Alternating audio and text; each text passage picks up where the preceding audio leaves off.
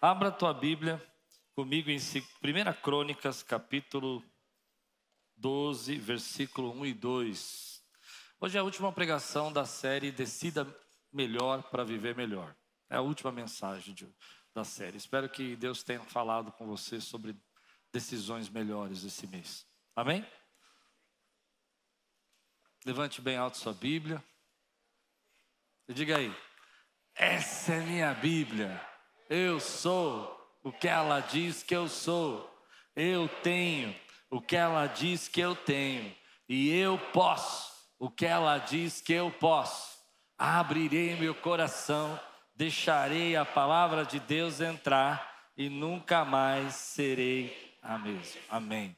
Eu esqueci de falar, hoje o pastor Flavinho está aí na porta com os livros do pastor Jeremias e do pastor Hernandes Dias Lopes. Tem uma Bíblia aqui da mulher, tem o livro Coragem. Se você puder, vai lá, conhece os livros do pastor Hernandes e do pastor Flavinho. Amém? Que está lá. Deus abençoe. Vamos lá. Ah, tema de hoje: de quem é a culpa?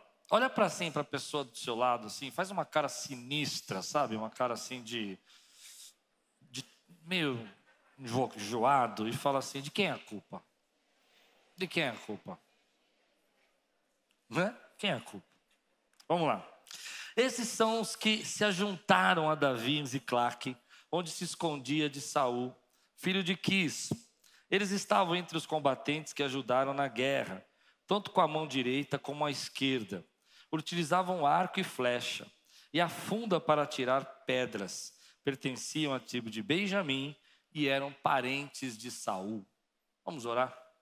Senhor, fala conosco. Traz a tua palavra ao nosso coração. Enche o nosso coração, Senhor, com a tua presença agora. Abra os nossos ouvidos, abra a nossa mente para entender o que o Senhor tem para nós. Em nome de Jesus. Amém. Às vezes eu fico um pouco irritado comigo assim. Porque eu acho que eu vim com um defeito de fábrica. Eu não consigo olhar para as pessoas e achar que as pessoas vão ser sempre as mesmas. Eu sempre olho para a pessoa e falo assim: Deus tem mais para essa pessoa. Eu não consigo deixar as pessoas quietas, não, não, é meu peitil. Eu olho para a pessoa e falo assim: tem muito potencial ali, tem muita criatividade, tem muita música que não foi tocada, muitas notas que ainda não foram descobertas, tem coisas na vida das pessoas que eu olho e enxergo o quanto Deus pode fazer na vida dessa pessoa. É, é para mim, assim, olhar para a igreja imaginar que a gente vai ser os mesmos, dos mesmos jeitos o ano que vem, sem nenhuma mudança, sem nenhuma evolução, nenhum crescimento, nenhuma transformação, me deixa irritado. Eu não acredito nisso. Eu acredito que a gente vai melhorando de glória em glória, vai vivendo de vitória em vitória. Deus vai trazendo as bênçãos para a nossa vida e as pessoas vão crescendo, elas vão prosperando. Você crê nisso também? Eu não consigo olhar, por exemplo, é, é, eu, eu olho, por exemplo, para uma pessoa que está fazendo lá a faxina. Eu penso assim: essa pessoa pode ser um empresário, ela pode transformar esse negócio numa grande grande empresa. Eu consigo ver assim, dessa maneira. Esse é meu jeito de ver a vida, é o meu jeito de ver o mundo. Eu acredito assim que eu posso melhorar a minha pregação, que eu posso desenvolver mais, que eu posso aprender mais, que eu posso descobrir que você não tem um limite para você. Você não está no teu teto ainda. Tem muita coisa que você pode fazer, tem muita descoberta de Deus para a tua vida, tem muito potencial, tem muito sonho, tem muita, sabe, planos, tem uma startup na tua cabeça, tem um negócio que está surgindo surgindo. Eu vejo assim. E é por isso que para mim é difícil pregar coisas que fogem um pouco desse avanço, dessa criatividade. Às vezes eu falo assim, ah, eu estou ficando meio chato, porque Deus está falando comigo que esse ano tem coisas melhores para mim e para você. Você crê nisso, meu irmão? Tem projetos de Deus. Aí você olha para aquela pessoa e a pessoa parece que ela está parada, mas Deus está trazendo sonhos, planos, ideias, evoluções, promoções Você crê, meu irmão? Experiências novas com o Espírito Santo. Eu não consigo olhar para uma pessoa e achar que ela já recebeu tudo de Deus, ela já sabe tudo de Deus, ela já teve todas as experiências. Deus para mim é soberano, é maravilhoso, é poderoso, é eterno, não dá para contê-lo. Ele tem coisas novas para derramar sobre a nossa vida, ele tem poder novo para falar, ele tem uma experiência nova para você hoje. Ah, eu não sei como ele vai fazer, às vezes ele vai te pegar no carro e você vai começar a chorar e vai ter uma visita que você nunca teve na tua vida, mas eu não creio numa vida estática, eu creio numa vida que avança, que Deus vai derramar poder de Deus. Você crê nisso? Que você vai ter uma experiência com Deus. Não importa, você pode ser um pastor, você pode ser um teólogo, você pode ser formado, você não sabe tudo. Deus tem coisas novas para revelar na sua vida. Você não teve todas as experiências. Deus tem curas, Deus tem manifestações, Deus tem poder. Quantos creem que Deus tem essa graça para derramar na tua vida? Eu creio nisso. Por outro lado, às vezes eu me fico frustrado, eu fico triste, eu fico assim, sabe, é, fechado, porque eu começo a olhar as pessoas e percebo que elas ficam presas numa bolha, num sentimento, numas emoções que parece que impedem elas de avançar. E geralmente essa bolha e esse sentimento está relacionado com essa pergunta: a culpa é de quem? A culpa é de quem? Por que, que eu estou passando por essa dificuldade? A culpa é de quem? Por que, que eu estou endividado? Quem foi ocupado? Foi o governo que foi ocupado. Foi a minha esposa que não, não parou de gastar. Foi a minha família. A gente fica vivendo uma bolha onde a gente fica procurando a culpa das coisas. E como se a gente, encontrando o culpado, resolvesse o nosso problema. A maioria das conversas que eu tenho ah, com pessoas estão relacionadas, às vezes, não ao que elas podem fazer. Tem muito potencial, tem muita capacidade, às vezes tem muito amor envolvido, tem muito relacionamento para ser desenvolvido mas elas estão procurando um culpado pelos seus problemas. Você já percebeu isso? Elas começam a dizer: Sabe, eu estou vivendo essa vida que eu estou vivendo porque lá atrás eu não recebi o amor, a afetividade, o carinho que os meus pais deviam ter me dado. A minha vida está ruim porque a minha esposa não me entende. Ah, eu estou passando esse problema porque, na verdade, ah, existe uma, uma luta, uma perseguição contra mim. E eu tenho aprendido que se você quiser mudar a tua vida, você precisa parar de procurar o culpado e entender quem vai ser responsável pela mudança que você quer viver. Tem uma diferença. Uma coisa é ficar procurando culpado, outra coisa é procurar quem vai ser o responsável por isso. Vou explicar. Quando eu era pequeno, meus pais se separaram. A família se divide quando há uma separação. Uma parte da família vira e fala assim: a culpa foi da sua mãe porque ela era doente, ela não se tratou e ela acabou com o casamento. Outra parte da família dizia: a culpa era do seu pai. Porque o seu pai não cuidou da sua mãe, o seu pai abandonou sua mãe. E eu cresci nesse ambiente tentando descobrir de quem era a culpa dos problemas que eu estava vivendo. A perda da escola, a perda do padrão, a falta de alimentação, a pobreza que tinha chegado em casa. De quem era a culpa? Me lembro de sentar uma vez com um parente meu e ele falar assim para mim: Sabe, por que, que vocês estão passando por tudo isso? Porque seu pai não quer dar dinheiro para você. Porque se você lhe desse dinheiro, vocês não passavam por isso.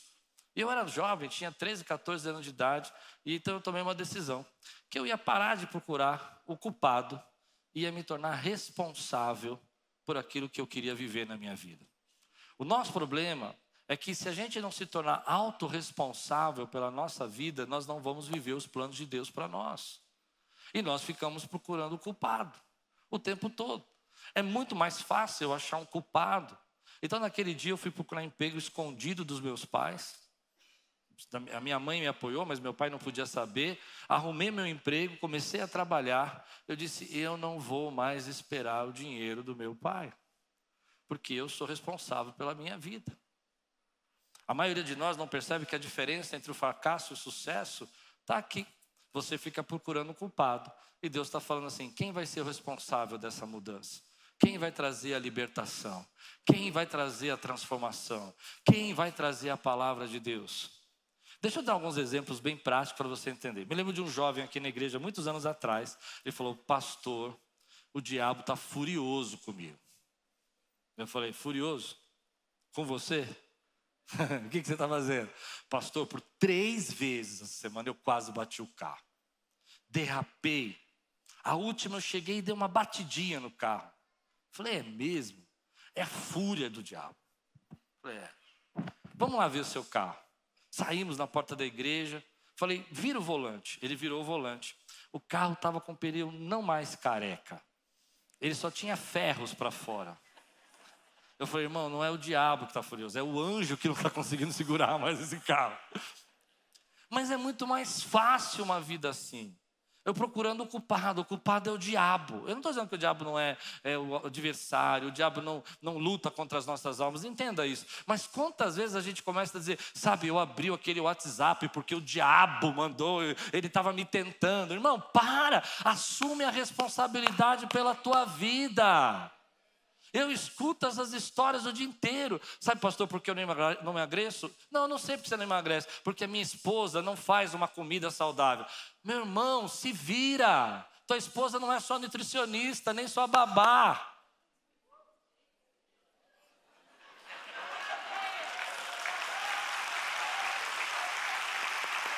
Vai sobrar para vocês, mulheres, se preparem. Eu começo com os homens para abrir espaço mas eu termino sempre com as mulheres. Por outro lado, a gente começa a viver essa vida e a gente começa a dar desculpas assim. Por exemplo, quantas aqui já conhecem uma pessoa que já perdeu mais de três, quatro empregos seguidos? Muita gente. Agora, escute o que eu vou dizer. Algumas dessas pessoas, não todas, eu não estou generalizando, eu estou dizendo algumas delas, falam a seguinte história. Porque lá no meu trabalho tinha alguém me perseguindo. É verdade ou não é? Gente, esse homem, essa mulher deve ter um alvo nas costas, assim. Tipo, me chute, sabe? Só que aí entra as mulheres e vocês estragam tudo. Escutem. Ele chega em casa e fala: É, tem uma, uma, uma na minha empresa, meu chefe está me perseguindo. Aí ela junta as amigas, a família e fala: Ai, meu marido, tadinho, ele é bom, ele é muito criativo, ele é muito talentoso. Ele é muito bom. Só que ele entrou numa empresa e de novo perseguiram ele, porque estavam com medo que ele ia tomar o lugar do chefe. Aí ele aparece na sala. Desempregado, mas bom, talentoso, e o neném da esposa. Quem não gosta de um colo, meu irmão? Quem não gosta de um colo? É muito mais fácil eu ter uma vida que eu começo a culpar os outros pelos meus problemas. Deus está chamando você para ter responsabilidade, porque tem sucesso para você. Então, quando você fala, foi a igreja que não me ajudou, foi o terapeuta que não era bom, foi, foi o médico que não. Você não muda. A mudança acontece, o sucesso acontece, a transformação acontece quando você fala, eu sou responsável. É a minha vida que está se falando aqui. Então, veja bem, você vai começar agora a mudar a sua saúde, vai mudar a sua alimentação e você vai parar de comer doce. Todo mundo na sua casa tem que parar de comer doce? Não. Isso é uma coisa sua. É você que tem que falar, eu não vou comer. A tua esposa faz um banofre maravilhoso, você fala, é o diabo. Não, não é, irmão. Você levanta, sai da mesa. Vai viver o plano de Deus para a tua vida vai viver o propósito de Deus para a tua vida. Mas a gente começa a criar esse ambiente porque é muito bom você falar: não, sabe, eu não fui eu que esqueci de trocar o pneu e que eu não estou andando com o pneu careca, é o diabo que está me empurrando nas ladeiras. É muito melhor, a vida fica mais fácil. Sabe, foi a pandemia. É claro, a pandemia foi muito difícil, eu entendo, a gente sofreu muito. Mas quanta gente prosperou na pandemia? O que, que eles fizeram? Eu me lembro que quando começou a pandemia, é, alguns pastores me procuraram, falaram assim, Klaus, o que, que a gente vai fazer? Como é que vai ser? E tal. Eu falei, eu não sei, eu sei que eu vou chamar a responsabilidade. Fiz live todo dia. Vocês lembram disso ou não? Visita em casa às sextas-feiras pelo Instagram. Vi gente de pijama, vi gente descabelado. Vocês lembram ou não? Quem estava comigo lá? E nós estávamos juntos. Porque a gente chamou a responsabilidade. E sabe o que aconteceu na pandemia? A igreja cresceu. Porque a gente tem dois caminhos. A culpa é da pandemia, a culpa é do que aconteceu. Ou a gente fala, eu vou lutar, eu vou vencer. Essa é uma música. Ninguém vai me deter. Nós precisamos aprender a chamar a responsabilidade para a nossa vida. Agora, o problema é que a gente vive uma vida procurando um culpado. Eu conversava com um jovem aqui nessa igreja, muito querido, muito amado, e ele contou para mim que ele foi assaltado. E eu achei incrível aquilo, porque ah, é uma tristeza você ser assaltado. Entenda o que eu vou falar agora, preste muita atenção. Ah, ele entrou no trem e empurraram ele. E quando empurraram ele, ah, naquele movimento de empurrar, puxaram o celular e roubaram o celular. Aí a gente fica naquela situação. Ele disse para mim, sabe, eu devia ter reagido, eu devia ter ido para cima da pessoa, porque se eu tivesse ido, eu tinha percebido que ela tinha tirado o meu celular e tal. Eu falei, olha, isso pode ter sido um livramento de Deus você não ter reagido. Mas a questão é que você está procurando um culpado. Culpado foi o ladrão, culpado fui eu, culpado foi o governo, culpado da falta de segurança. Eu falei, a questão agora é que você precisa entender que você não vai encontrar o culpado, você precisa assumir a responsabilidade sobre sua vida. E a partir de agora, você não entra mais no trem com o celular no bolso da frente. Você vai esconder. Você vai ficar preparado. É isso que vai mudar a sua vida. Porque o culpado fala, a culpa fala do passado. A culpa olha para trás e fica preocupando por que, que isso aconteceu, por que, que eu estou vivendo isso. Mas a responsabilidade olha para o futuro. Deus nunca vai falar com você do seu passado, Deus está falando do seu futuro. Ele está olhando para você e fala assim: é o seu futuro que eu vou mudar, não é o seu passado. Eu não sei.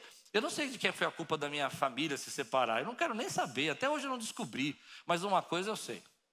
Eu não vou viver as consequências disso para sempre, porque eu vou ser responsável pelo meu futuro. A culpa está olhando o passado.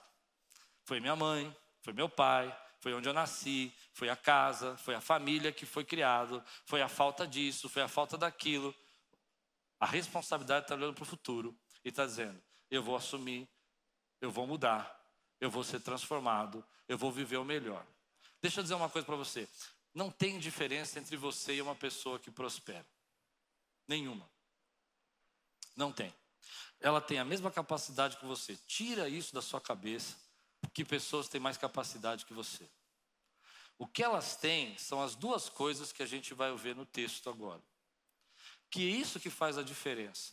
Porque às vezes a gente coloca na nossa cabeça, ah, porque eu não tenho habilidade, eu não sou capaz. E na verdade não é isso. Você precisa viver aquilo que Deus chamou você para viver.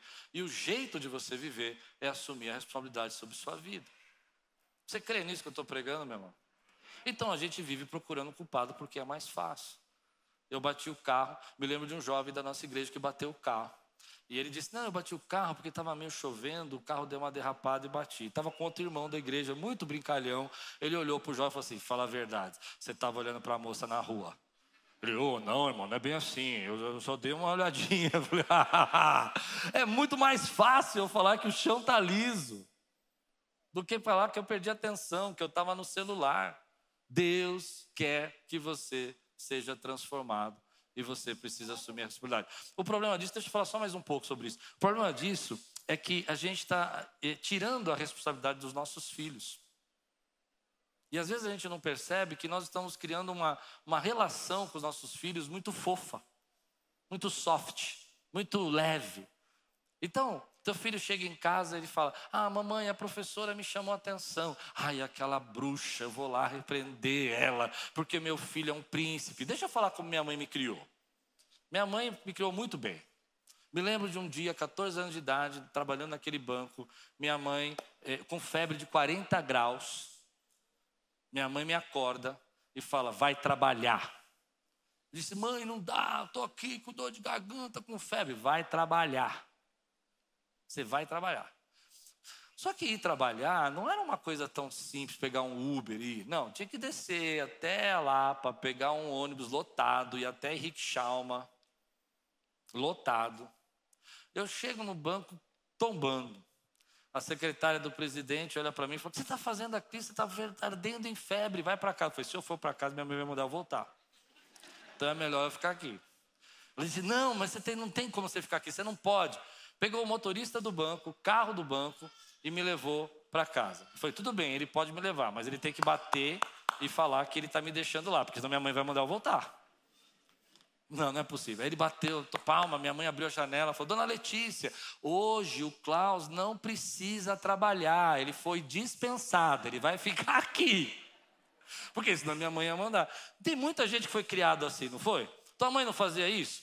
E isso fez você se tornar uma pessoa forte, meu irmão. Agora eu vou dizer como é que é hoje. Vou dizer. A criança morde todo mundo na escola. Morde um, morde dois, morde três. Aí você vai e chama a atenção da criança. Ó, não pode morder o amiguinho. A mãe chega, liga para nós e fala: Que negócio é esse? Vocês estão repreendendo meu filho só porque ele deu uma mordidinha. Aí você fala: Não, mas não foi uma, foram três. Só três? Eu vou tirar esse menino da escola. Eu vou tirar esse menino da igreja. Ele não vai mais. O que, que você está criando, meu irmão? Você está ensinando ele que ele não precisa ter responsabilidade pela vida dele, pelos atos dele. Que sempre você vai dar um jeito na vida dele. Nós precisamos entender, querido, que não tem transformação sem sucesso. Você está ensinando a ele que a culpa é da professora, a culpa é da escola, não é ele que mordeu. Ficaram em silêncio. E na verdade, isso vai gerar na vida dele, no futuro, uma criança que não tem força para enfrentar a vida. Por quê? Porque quando ele for corrigido, ele vai mudar de relacionamento. Quando tiver um problema, ele vai abandonar a pessoa. Quando tiver uma crise no casamento, ele não vai procurar saúde e transformação, ele vai abandonar. Deus está falando nessa palavra conosco algumas coisas importantes. Deus está dizendo primeiro que um reino não é constituído de uma hora para outra. Davi estava fortalecendo o reino dele. Ele não era rei, ele era perseguido por Saul, e esse reino está sendo construído com o tempo. Mas o que chama atenção nesse texto é que havia um rei poderoso perseguindo Davi e querendo matá-lo. Mas pessoas da tribo desse rei poderoso, pessoas da tribo dos benjamitas, pessoas da família de Saul estavam se ajuntando a Davi. Isso é interessante. Por que, que se juntavam a Davi? Porque ele ficava chorando e falando: Saul não presta, Saul é mau, esse rei, ai meu Deus, eu não gosto desse. Não, meu irmão, é porque ele era um poderoso guerreiro. Ele assumiu a responsabilidade da sua vida. Ele falou: Eu vou ser a mudança que eu preciso ser. Isso é muito forte. Mas aí vem uma coisa interessante nesse texto, porque a Bíblia vai falar para nós, esse é um texto que parece uma, uma chave. A Bíblia vai falar para nós que eles atiravam com as duas mãos arco e flecha. Eles tinham habilidades. Eles eram habilidosos. Eles não eram só uma pessoa que podia fazer um tipo de trabalho, eles eram melhores, eles eram além. A gente vai percebendo isso na Bíblia porque a tribo de Benjamim era uma tribo famosa pelo seu poderio, pela sua força de guerra. Desde os tempos de juízes, nós vemos na Bíblia a, Bíblia falando dessa tribo como uma tribo excepcional. Uma tribo que conseguia, nós vamos ler o texto lá em Juízes, é muito legal. Fala que os seus guerreiros, 700 deles mais habilidosos, conseguiam atirar uma funda e acertar um fio de cabelo. E eu fiquei pensando nisso, falei, por que, que a Bíblia está falando que esses homens atiram com as duas mãos? O que, que a Bíblia quer ensinar para nós? A primeira coisa que a Bíblia quer ensinar para nós é que se a gente quiser viver melhor nesse ano, se a gente quiser viver as coisas que Deus tem para nós, e deixa eu dar uma notícia para você: já passou um mês e você já está abandonando a sua listinha de final de ano. Entendeu o que eu falei ou não? Você ficou lá duas horas pensando na listinha, agora faz um mês, você nem olha mais para ela. Olha para mim, fala comigo. Você precisa de preparação. Eu fiquei pensando que todo mundo que nasce numa tribo nasce sabendo atirar arco e flecha. Todo mundo que nasce numa tribo habilidoso. Não é. O que acontece é que eu imaginei o ambiente que foi criado nessa tribo. Foi criado um ambiente de guerra. Um ambiente de aqui a gente sabe atirar. Aqui, sabe, eu imagino as conversas. A conversa assim: como é que é? Você está atirando com flecha? Ah, muito bom. Teu avô jogava uma funda e acertava um fio de cabelo. Ah, e com duas mãos. Isso vai provocando uma preparação na nossa vida, vai provocando um desejo da gente preparar algo novo. A preparação é muito importante. A diferença entre uma pessoa que é habilidosa e você não é a falta de capacidade, não é porque você não tem dom, é preparação. Ela se preparou. Ela tem mais tempo de preparação do que você. Eu tenho certeza, por exemplo, eu vou falar, eu estudo todo dia para pregar. Todo dia eu estudo, há mais de 30 anos para pregar. Amém? Ainda não aprendi, mas estou aprendendo. Existe uma coisa interessante aqui. A preparação me ajuda a saber como eu tenho que falar, o que eu tenho que falar. Aí você fala, ah, eu queria ter o dom. Não se trata apenas de dom, se trata de preparação. Se você quer viver algo novo na tua vida, você se precisa preparar. Quanto mais dura a preparação, maior o resultado. Quanto mais dura a preparação, maior o resultado. Aí você vai entender agora tudo que eu comecei a pregando, porque não tinha feito sentido ainda para você, mas vai fazer agora, presta atenção. Aí você, em vez de se preparar, você usa a culpa. Fez sentido agora? Ao invés de você se preparar para aquilo que Deus quer que você viva, você diz: Não, eu não consigo isso porque as pessoas não me reconhecem, as pessoas não abrem porta para mim, as pessoas não me valorizam. Querido, quanto maior a sua preparação, maior vai ser o seu resultado. Tem gente que acredita que, por exemplo, vai ler um livro sobre finanças e vai vender um curso. E acredita que isso é, é o suficiente. Mas você tem que ser muito ingênuo para achar que a sua vida vai mudar assim. Sua preparação tem que ser dura. Você crê nisso? Se você quiser viver experiências espirituais esse ano, você tem que abrir espaço para isso, você tem que se preparar para isso. Por isso que eu quero fazer um congresso aqui, porque eu quero trazer um avivamento para essa igreja. Ah, eu estou fazendo algo. Se você não percebeu, eu já estou fazendo. Eu já comecei uma campanha, já levei os nossos 80 jovens aí, que só dos 24 a 32 para imersão. Tenho certeza que voltaram aí cheio do Espírito Santo. Vamos fazer um congresso para que haja um avivamento, porque quanto maior a preparação, maior o resultado que Deus tem para a nossa vida. É interessante isso. Olha o que a Bíblia fala da tribo de Benjamim anos antes, lá no livro de Juízes. Olha o que está escrito aqui. Juízes 20, 15 a 16. Naquele dia, os benjamitas mobilizaram 26 mil homens armados da espada. o povo de Israel levantou uma batalha contra os benjamitas. E por três vezes eles vão perder. Quem estava errado na história é os benjamitas. Mas os caras eram tão fortes, tão poderosos, que por três vezes Israel inteiro não conseguiu vencê-los. Olha o que diz aqui. Ah, 26 mil homens armados à espada que vieram de suas cidades, além de 700 dos melhores soldados que viviam em Gibeá. Dentre todos esses soldados haviam 700 canhotos, muitos hábeis e capazes de um deles, cada um deles podia tirar com a funda uma pedra no cabelo sem errar. Sabe por que o Brasil é o país do futebol? Sabe por quê? Porque aonde você vai, tem um campinho de futebol.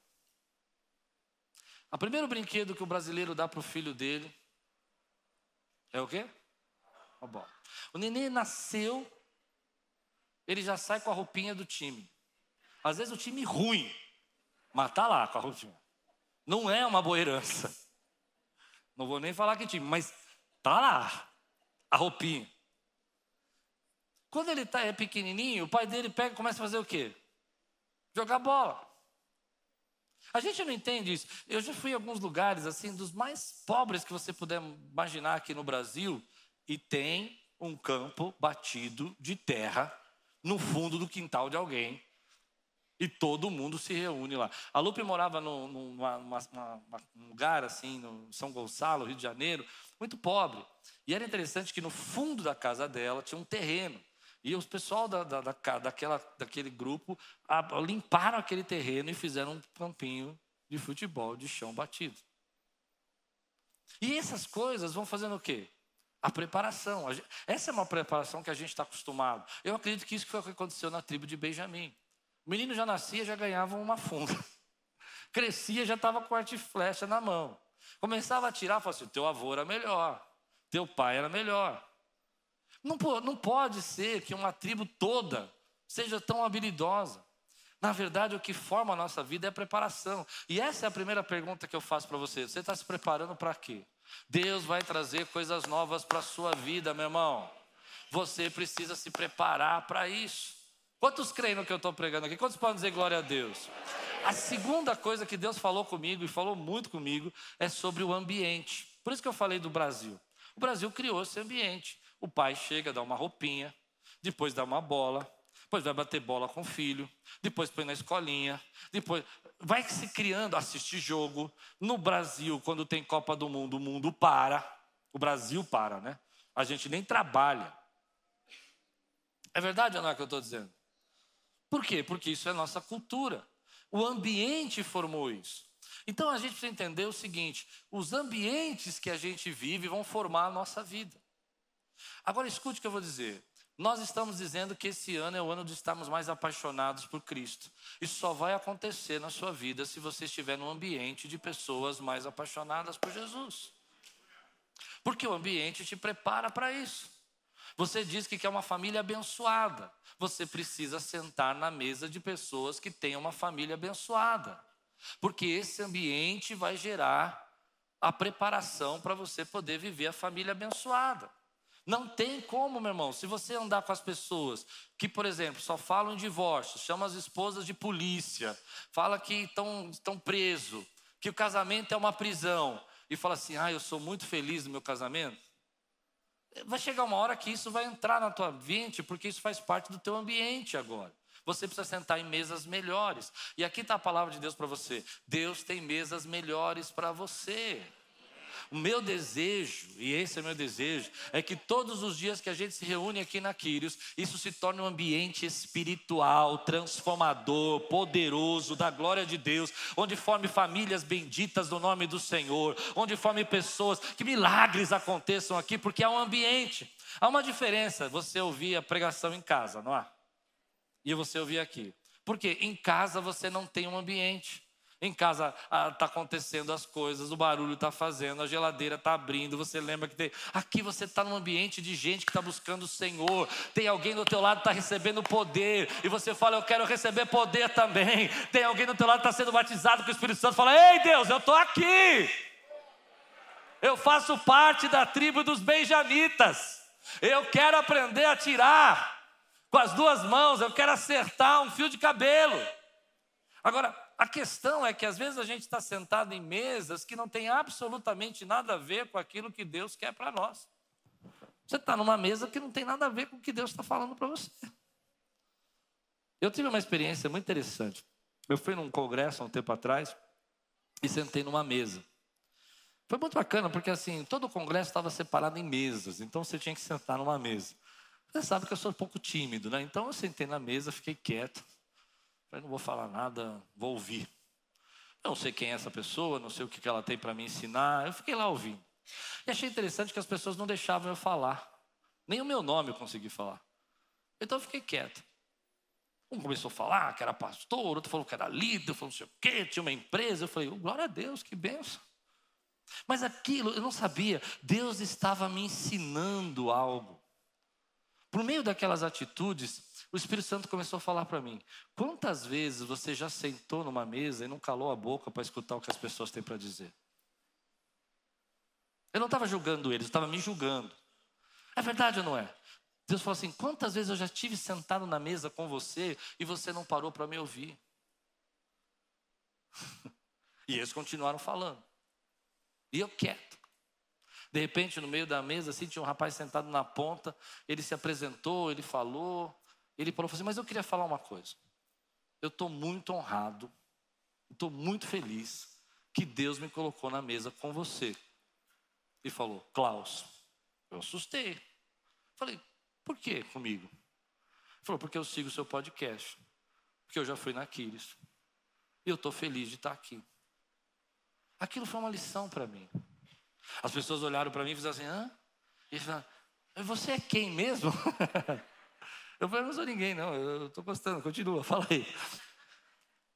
Pouco tempo depois, eu tive a oportunidade de estar numa mesa muito grande, que estava o presidente da Toyota. E o que, que eu fiz? Fiz igual a eles, comecei a falar quem eu era. Eu falei, não, não, não. Eu tinha aprendido. Eu fiquei em silêncio. Foi ouvir o que tinham para dizer. Porque se eu quiser crescer, eu preciso reconhecer as mesas que Deus quer me colocar. Você está numa mesa ruim, querendo viver coisas novas de Deus. Vou mais fundo nisso, posso? Só anda com gente que critica. A mesa que você senta é para falar mal de alguém.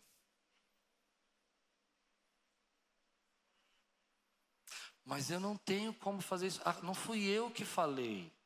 Foi elas que começaram. Voltamos para para o quê? Para a culpa. A culpa é delas. Não se trata de culpa, irmão. Se trata de responsabilidade. Porque se falam mal dos outros, falam mal de você quando não estiver lá. Levanta e sai da mesa. Vá para uma mesa melhor. Vá para uma mesa melhor. Você quer ter uma vida espiritual? Sente numa mesa de pessoas espirituais. Viva num ambiente espiritual. Ande com gente que ora, que busca a presença de Deus, que quer Deus, que tem sede de Deus. Porque nós fomos formados pela autorresponsabilidade, pela preparação, mas também pelo ambiente que nós vivemos. E a gente diz que quer estar tá vivendo uma transformação, mas está no ambiente errado. Está vivendo em coisas que não falam daquilo que você quer viver do seu futuro. Isso é tão forte que às vezes a gente não percebe. Uma vez eu conversando com um amigo, eu disse: Ah, tinha uma pessoa lá, ele começou a me criticar muito e falar, e ele começou a reclamar da igreja e tal. E ele nem era daqui, a pessoa. E eu comentando com esse outro amigo, eu fiquei meio chateado, pesado. Aí eu perguntei para ele: O que, que você faz nessa hora? O que, que você faz? E ele me deu uma resposta fantástica. Ele disse assim: Eu não tenho esse tipo de amigo. Não é muito bom? E aí eu fiquei pensando: por que, que eu tenho? Por que, que eu tenho? Por que, que eu estou sentado com uma pessoa que reclama de tudo, questiona tudo, briga com tudo, é rebelde com tudo, e eu quero viver transformação na minha vida? Por que, que eu tenho? Eu falei, você tem razão, você tem razão. A culpa não é dele, a culpa é minha. Porque eu fiquei escutando toda aquela papagaiada que ele estava falando, pronto, falei, e não saí. E saí mal, pesado, triste, chateado. Já aconteceu isso com você? Cansado. E aí você fala, não, mas é que eu estava naquela aquele ambiente. Crie um ambiente de Deus na tua vida, porque eu creio que Deus está derramando poder nesse lugar. Eu creio que Deus tem coisas melhores na nossa vida. Eu creio que Deus tem visitação.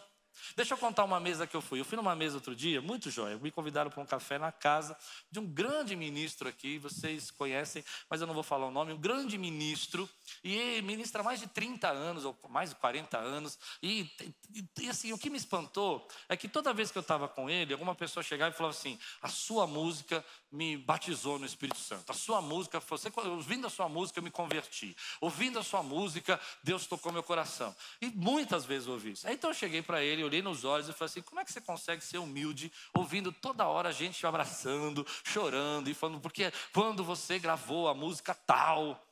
Ele falou: vou te contar. Você precisa aprender isso, Klaus. Eu falei: o que, que eu preciso aprender?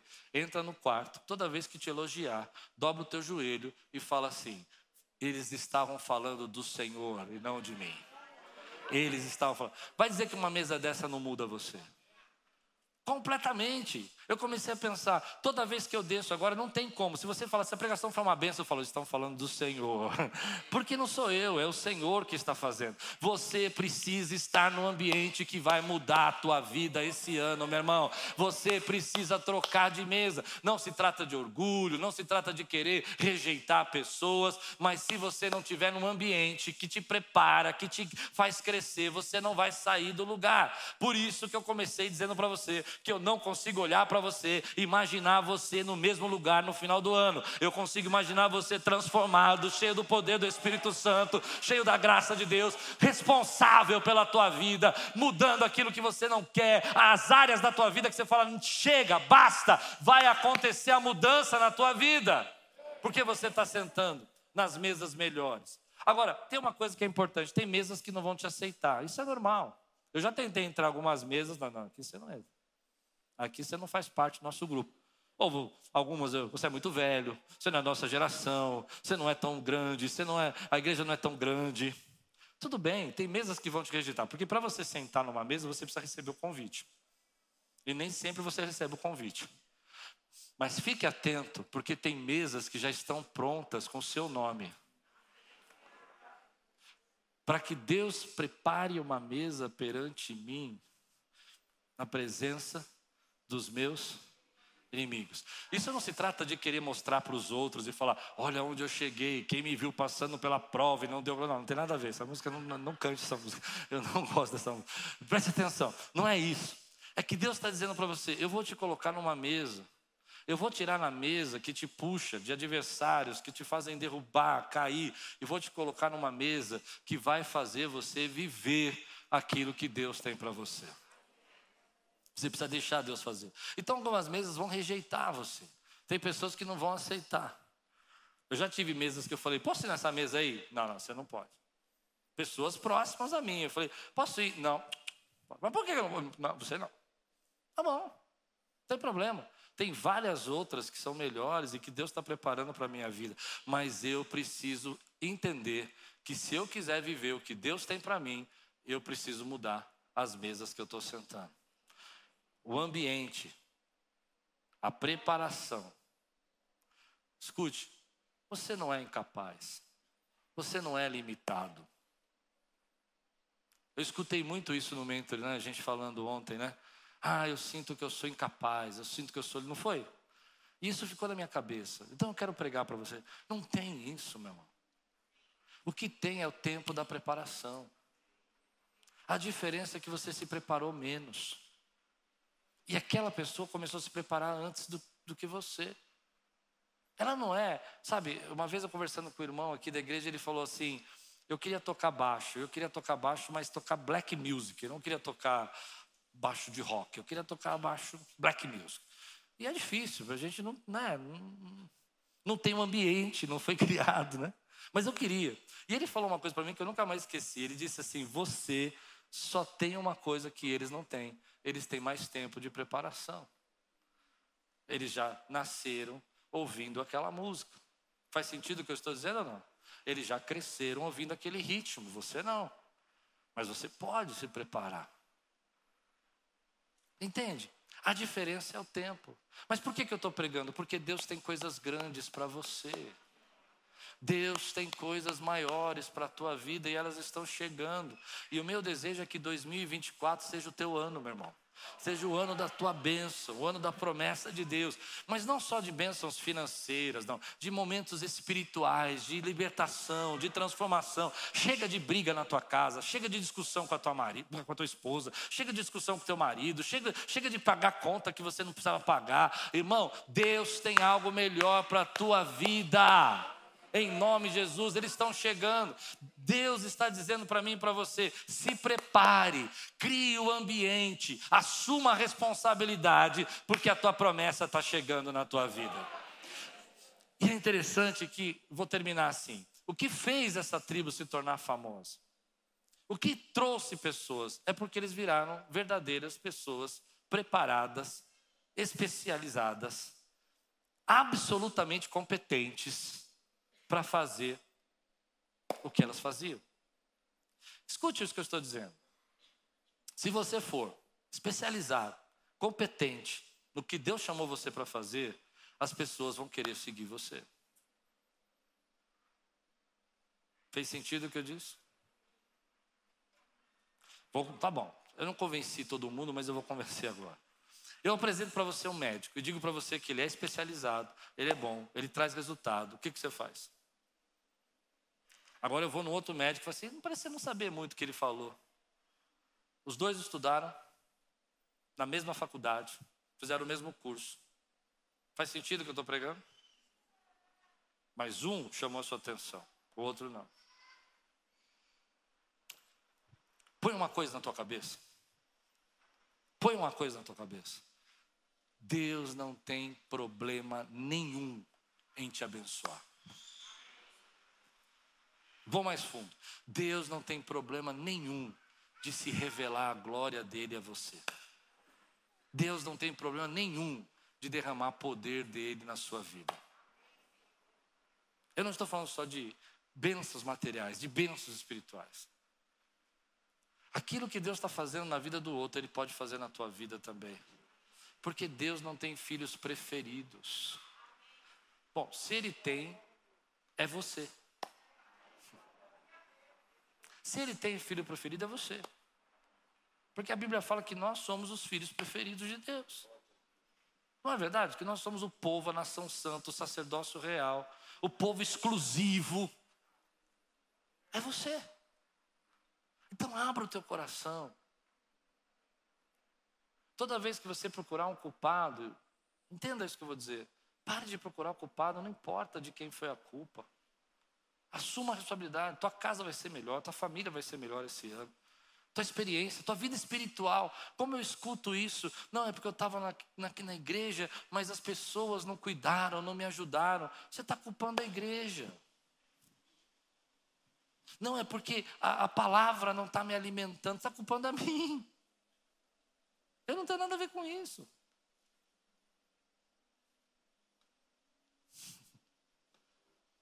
Está culpando teu pai. Já morreu. Ou não morreu? O meu já morreu. Não adianta ficar culpando meu pai por resto da vida que já morreu. Eu vou viver o novo de Deus para minha vida. Eu vou viver o que Deus tem para mim. Você recebe essa palavra hoje? Eu quero que Aquírios se torne essa tribo de benjamitas. Nós já somos. Nós já somos. Deus está tirando o teto. Nós já somos hábeis num ambiente espiritual de renovação, de presença do Espírito Santo, de santidade, de oração, de graça de Deus, de famílias abençoadas, um ambiente de milagres. Gente que a gente sem orar vai levantar da cadeira e vai para casa e vai falar: a dor saiu, a doença foi expulsa. Porque o ambiente está preparado para o agir de Deus na nossa vida. Se Deus está falando com você, eu quero orar com você. Se você precisa assumir a responsabilidade, se você precisa se preparar, se você precisa criar esse ambiente, fica de pé no teu lugar, quero orar com você. Eu falei coisas que talvez você não gostou de ouvir. É normal. Mas quantos recebem essa palavra aqui? É muito fácil a gente viver culpando os outros. É fácil. Até é bom às vezes. Ah, hoje a pregação não foi boa. É que o povo lá não estava bem. Né? É fácil. Não foi porque eu não orei, não busquei, não me preparei. É o povo que não estava bem. É fácil. Você recebe essa palavra? Levante sua mão e diga aí, Senhor, eu estou abrindo meu coração para receber esse novo, a oportunidade que está chegando. Eu assumo a responsabilidade para viver o propósito, os planos de Deus para minha vida. Dá um brado nesse lugar, dá glória a Deus. Aleluia! Olá, meu amigo, meu irmão, é, fico feliz de você ter assistido essa pregação. É uma bênção ter você no nosso canal. Queria lembrar você para participar e receber mais mensagens como essa, a fim de que o Google possa entregar para você as nossas mensagens. É só você se inscrever no nosso canal e ativar o sininho. Isso vai mostrar para ele que, para o Google, que é relevante a mensagem e vai nos ajudar a fazer o nosso canal crescer. Se você puder fazer isso por nós, nós agradecemos muito. Deus abençoe sua vida e espero muito que essa mensagem tenha falado com você.